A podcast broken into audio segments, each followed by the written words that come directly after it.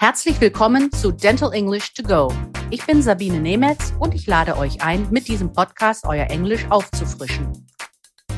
Ich möchte euch zeigen, dass es ganz leicht ist, sich im Praxisalltag auf Englisch zu verständigen. Jede Woche schauen wir uns eine bestimmte Situation in der Zahnarztpraxis an und trainieren die passenden Vokabeln und die richtige Aussprache. So, here is your weekly dose of language refresher. In today's lesson, we will talk about more filling materials used during dental treatment. So let's start. The best dental filling is, of course, no dental filling. Prevention is the best treatment. But in those cases in which the patient needs a filling, there are different options to choose from. Now we will take a look at the two filling materials, glass ionomer cement and ceramics. Die beste Füllung ist natürlich keine Füllung. Vorbeugende Maßnahmen sind die beste Behandlung. Aber in Fällen, in denen eine Füllung notwendig ist, gibt es verschiedene Optionen zur Auswahl. Heute schauen wir uns Glas-Ionomer, Zement und Keramik an. Glass ionomer cement and ceramics are another two types of tooth colored fillings. Let's start with glass ionomer cement fillings and how to explain their advantages and disadvantages to your patient. Glass ionomer cement fillings are made of a combination of acrylic and a special kind of glass material. They are most commonly used for fillings below the gum line and for fillings in young children. Glass ionomers release fluoride, which may help protect the tooth from further dental decay. This material is weaker than composite resin and therefore prone to fracture and wear. Advantages are aesthetics. This filling material closely matches the color of existing teeth. Strengthening. It releases fluoride over time, thus strengthening the tooth and maintaining good dental health. Bonding. Glass ionomer cement bonds exceptionally well to the tooth, therefore preventing any further dental decay or leaking. Time. In most cases, no preparation is needed before fitting a glass ionomer cement filling. This is why this material is a popular choice when children need fillings. Disadvantages are durability. The material is weaker than other filling materials and is prone to fast wear and tear. Aesthetics. The tooth color is close, but not a perfect match to the original tooth color. Next, we'll talk about ceramics or porcelain fillings. Ceramic is used for indirect restorations, such as crowns, veneers, inlays, and onlays. A ceramic filling is the aesthetic and higher quality alternative to many other fillings.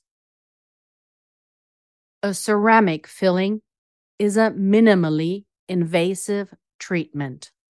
This means that the patient has to forfeit only a little of his healthy natural tooth substance in order to have the cavity filled.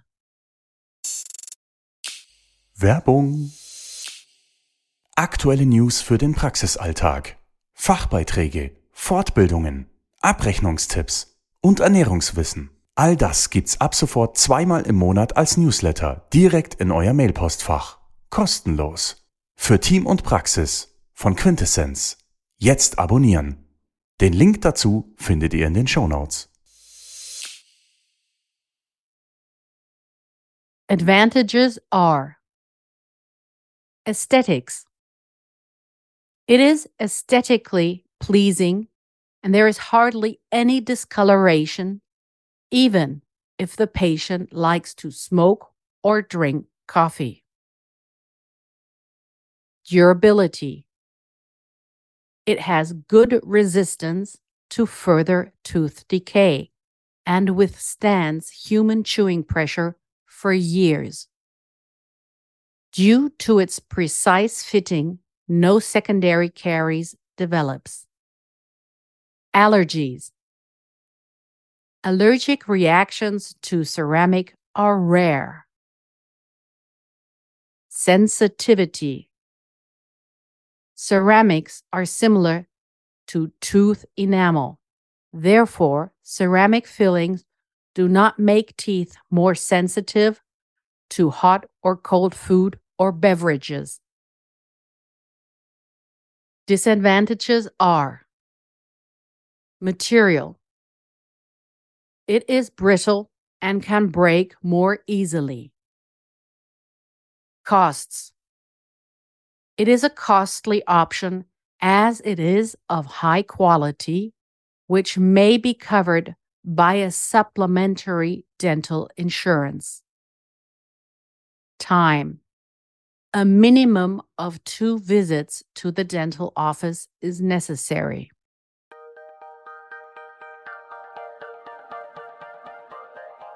Here is your overview of the vocabulary of this week's lesson.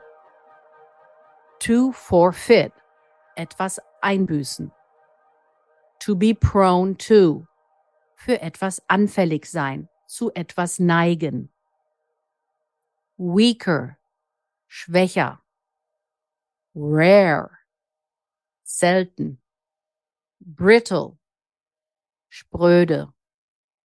Leaking, undicht. Wear and tear, Abnutzung. Beverages, Getränke.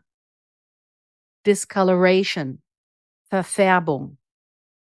Supplementary Dental Insurance, Zahnzusatzversicherung. Das war unsere Lesson für diese Woche. Nächste Woche besprechen wir den Ablauf einer Abdrucknahme. Wenn ihr noch mehr Dentalenglisch trainieren wollt, empfehle ich euch mein Buch Dental English, erschienen im Quintessenz Verlag oder auch die Monatszeitschrift Team Journal. Hier findet ihr in jeder Ausgabe eine Übung. Vielen Dank fürs Zuhören. Wenn es euch gefallen hat, dann abonniert diesen Podcast. Es gibt jeden Montag eine neue Folge. Überall, wo es Podcasts gibt. Wenn ihr Fragen habt, dann schreibt auf Instagram oder an podcast.quintessenz.de. Alle Links und Adressen findet ihr auch in den Show Notes. Ich sage goodbye and see you next week. Das war Dental English to Go mit Sabine Nemetz, der Englisch-Podcast für den Praxisalltag. Ein Quintessence-Podcast.